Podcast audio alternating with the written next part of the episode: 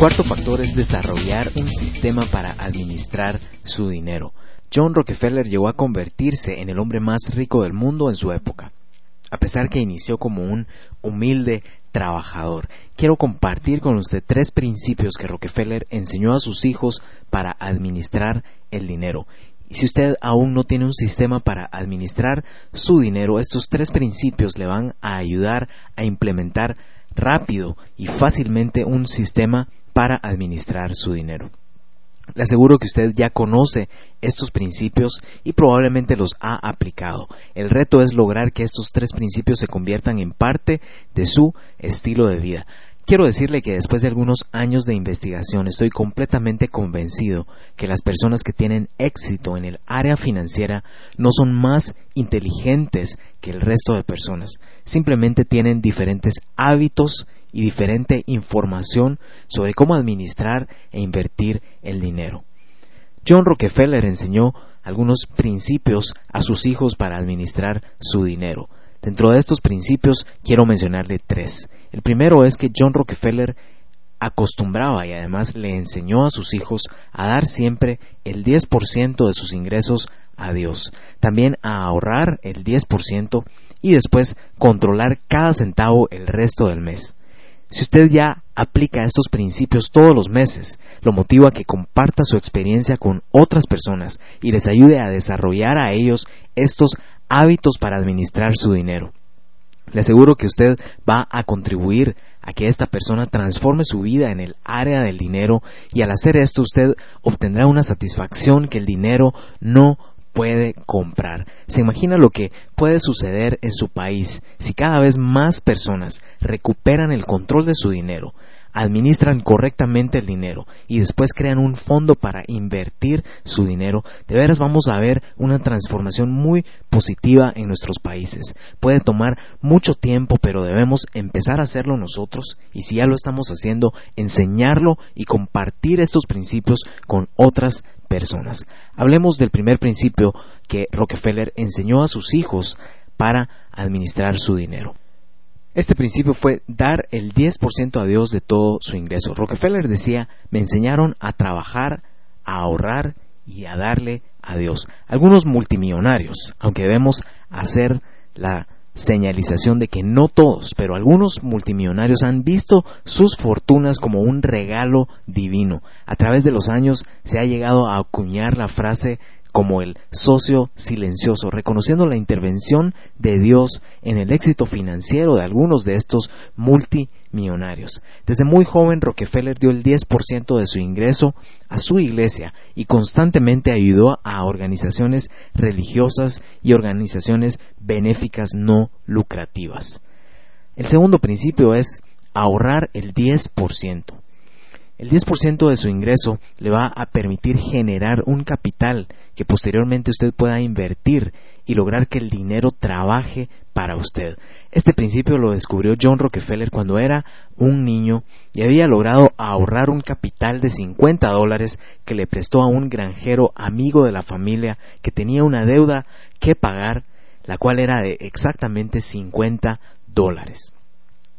Rockefeller cuenta que este suceso marcó su vida en el área del dinero, ya que a pesar de ser un niño, tuvo la capacidad de prestarle este dinero al amigo de la familia, pero además de cobrarle intereses. Con el tiempo, él vio cómo el capital se incrementó por los intereses y ese día cuenta Rockefeller que decidió que iba a lograr que el dinero trabajara para él. De esta historia podemos extraer un principio muy importante. El hábito de administrar nuestro dinero es más importante que la cantidad.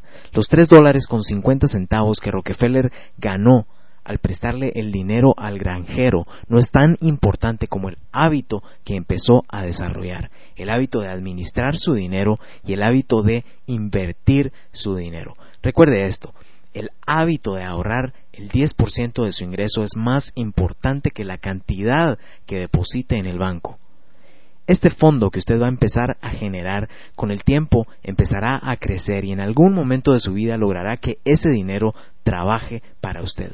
Lo único que necesitamos es compromiso para ahorrar cada mes el 10% y paciencia para lograr que ese fondo empiece a incrementarse mes tras mes. ¿Cuál es el mayor beneficio de ahorrar el 10% de nuestro ingreso mensual? Creo que uno de los mayores beneficios es que usted no tendrá que depender toda su vida de un sueldo o solamente de una fuente de ingreso. El capital que usted genere le va a ayudar a construir una nueva fuente de ingreso donde usted no tenga que estar de 8 a 5 de la tarde para ganar dinero. Si en este momento no puede ahorrar el 10% de su ingreso porque haciéndolo no lograría cubrir sus gastos mensuales, quiero decirle que debe buscar la forma de simplificar su estilo de vida para reducir sus gastos, pero también debe encontrar oportunidades para incrementar su ingreso. De esto vamos a hablar más adelante. Lo importante es que usted empiece ahorrando la cantidad que pueda. No importa si únicamente es el equivalente a un dólar o menos. Esta frase le puede parecer sin sentido, pero créame que es muy poderosa. El hábito de administrar su dinero es más importante que la cantidad. Esto fue lo que Rockefeller descubrió cuando era niño. Ahora hablemos del tercer principio, controlar cada centavo. Rockefeller le enseñó a sus hijos a controlar cada centavo llevando registros contables, los cuales debían balancear al final del mes para saber dónde estaba cada centavo que habían ganado. Si ustedes como yo, la idea de hacer un presupuesto mensual no es lo más emocionante de este mundo. Le voy a confesar que si pudiera escoger, es una actividad, es una tarea que preferiría no hacerla. Si lo ve de esta forma, es más emocionante gastar que controlar nuestros gastos. El problema es que los resultados de no tener un presupuesto mensual, de no tener un sistema para administrar nuestro dinero y no controlar nuestros gastos son peores que las tareas mismas de administrar nuestro dinero. El conferencista Jim Rohn dice, el dolor de la disciplina pesa libras, pero el dolor del arrepentimiento pesa toneladas. Le aseguro que no importa lo aburridas que le puedan parecer todas las actividades relacionadas con controlar su dinero.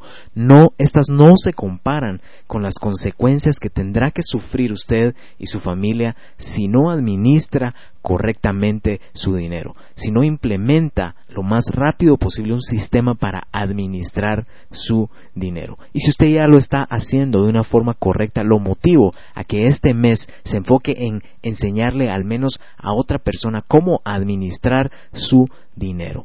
El primer paso es no gastar más de lo que gana al mes. Aunque suene tan sencillo, la única forma de saberlo es llevando el control de sus gastos y sus ingresos. Algunas personas van a tener la tentación de no hacer estos ejercicios porque son extremadamente fáciles, pero recuerde que las personas que han tenido éxito en el área financiera no son más inteligentes, simplemente han desarrollado mejores hábitos relacionados con el dinero. Lo primero que usted debe hacer es una lista con todos los gastos que proyecta para el mes.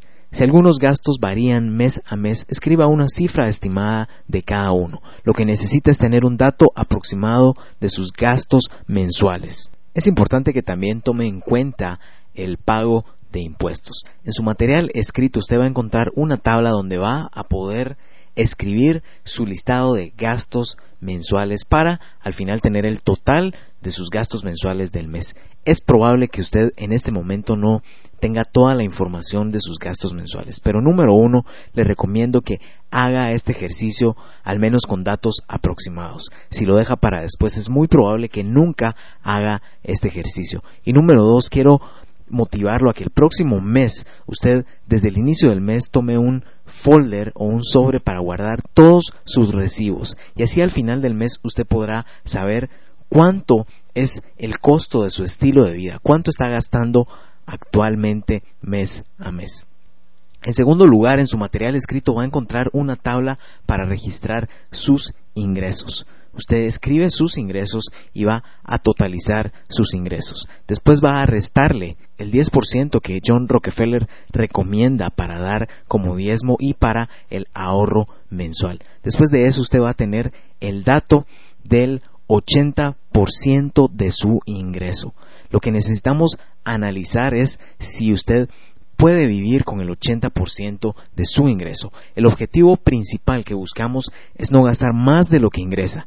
Esto suena como un paso muy elemental, pero únicamente cuando ponemos los números por escrito podemos estar seguros mes a mes que lo estamos logrando. Si usted quiere utilizar el método de John Rockefeller, debe hacer estos cálculos para determinar si puede vivir con el 80% de su ingreso. Si no puede vivir con el 80% de su ingreso, deberá decidir cuánto dinero va a ahorrar, además simplificar su estilo de vida para recortar gastos y más adelante, cuando hablemos de incrementar su ingreso, su primera meta será lograr vivir con el 80% de su ingreso. Quiero hablarle de una herramienta clave para controlar cada centavo mes a mes. El objetivo es que usted tenga la información cada día, porque si espera hasta fin de mes para registrar sus gastos, le pueden suceder estas tres cosas. Número uno, que no tenga recibos o facturas de todos sus gastos y al final del mes no va a tener un dato real de lo que gastó. Número dos, que sean demasiado grande la cantidad de recibos o facturas, que no le den ganas de hacerlo y no va a poder llevar un control específico de sus gastos. Y número tres, que al final del mes se dé cuenta que ha sobrepasado su presupuesto, gastando más de lo que ingresó en el mes, pero al final del mes es muy tarde para tomar decisiones. Esta herramienta es la hoja mensual de gastos y le ayudará a llevar un control diario de sus gastos para que pueda tomar decisiones antes de que termine el mes y así poder cumplir con su presupuesto cada mes le recomiendo ver el video cómo utilizar la hoja de gastos, donde le voy a explicar paso a paso cómo utilizar esta poderosa herramienta.